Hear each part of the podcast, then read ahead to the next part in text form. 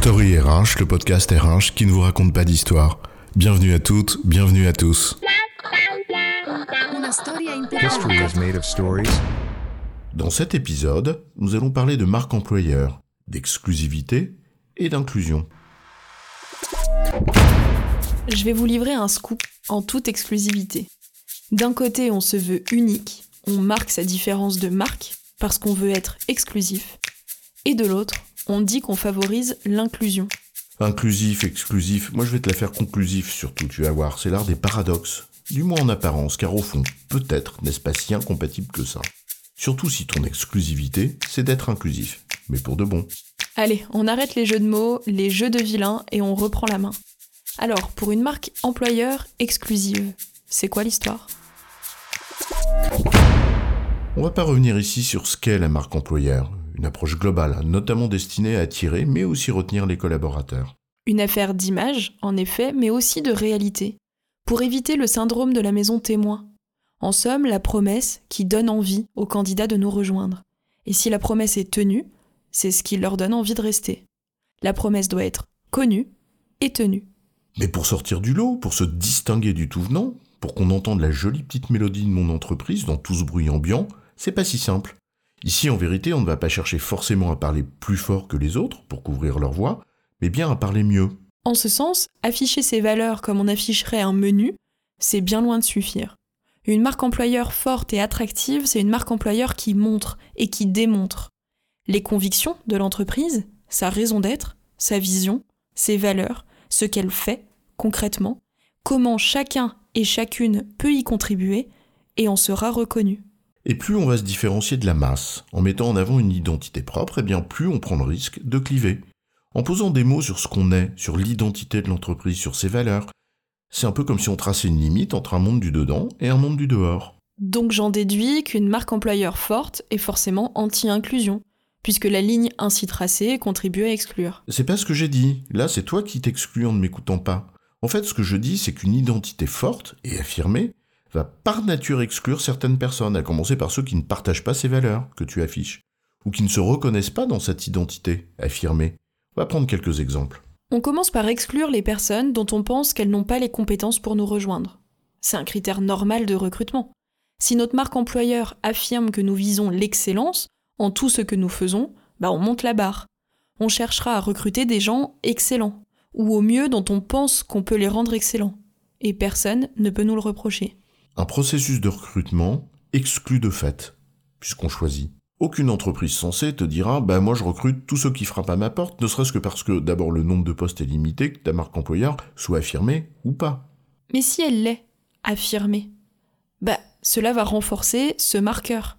L'objectif pour l'entreprise, c'est d'attirer plus de monde, pour avoir plus de choix.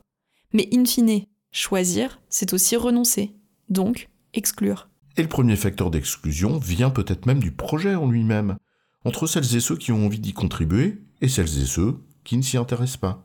Or, une marque employeur repose avant tout sur le projet d'entreprise. On met en valeur la mission, la raison d'être de l'entreprise et ses valeurs. Renforcer sa marque employeur en mettant tout ça en avant, c'est écarter celles et ceux qui n'y adhèrent ou ne s'y retrouvent pas. Donc on les exclut. Et non seulement c'est pas grave, mais en plus, c'est normal. Si l'argument du projet ne suffit pas, alors tu vas aller chercher d'autres leviers pour attirer. Tu sais, l'inflation des avantages, plus de pognon, la semaine de 4 jours, des avantages en nature à n'en plus finir, etc. Super. Il faut peut-être le faire. Même si c'est dangereux car le désir des gens est infini et nos moyens pour y répondre seront par nature limités. Mais c'est un autre sujet. Prenons un exemple. Je suis à la tête d'une start-up de la Green Tech.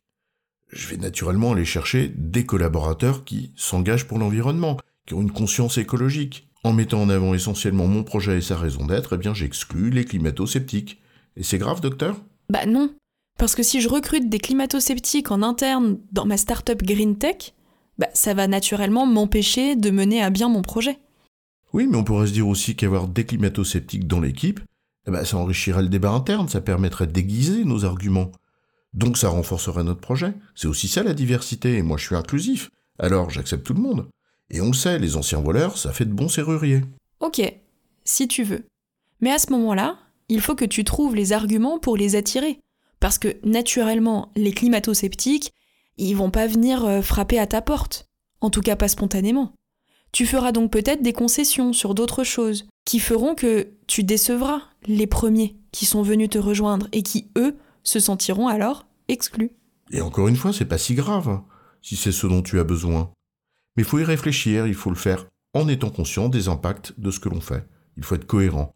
Et cela commence peut-être par savoir qui on veut attirer.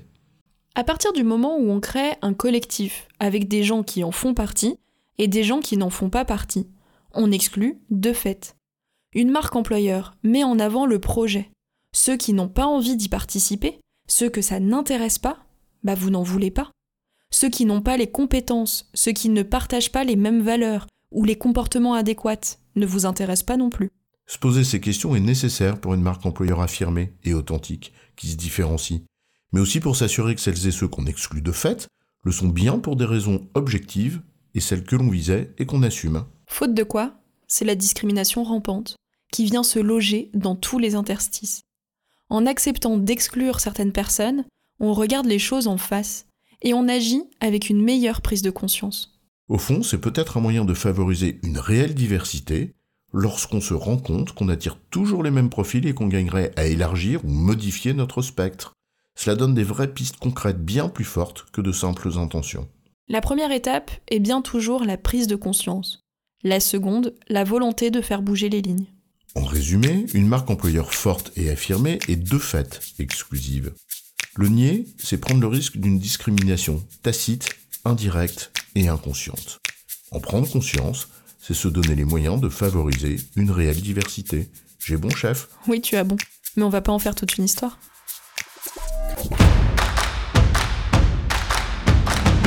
Story RH, le podcast RH qui ne vous raconte pas d'histoire. Retrouvez tous les épisodes sur storyrh.fr.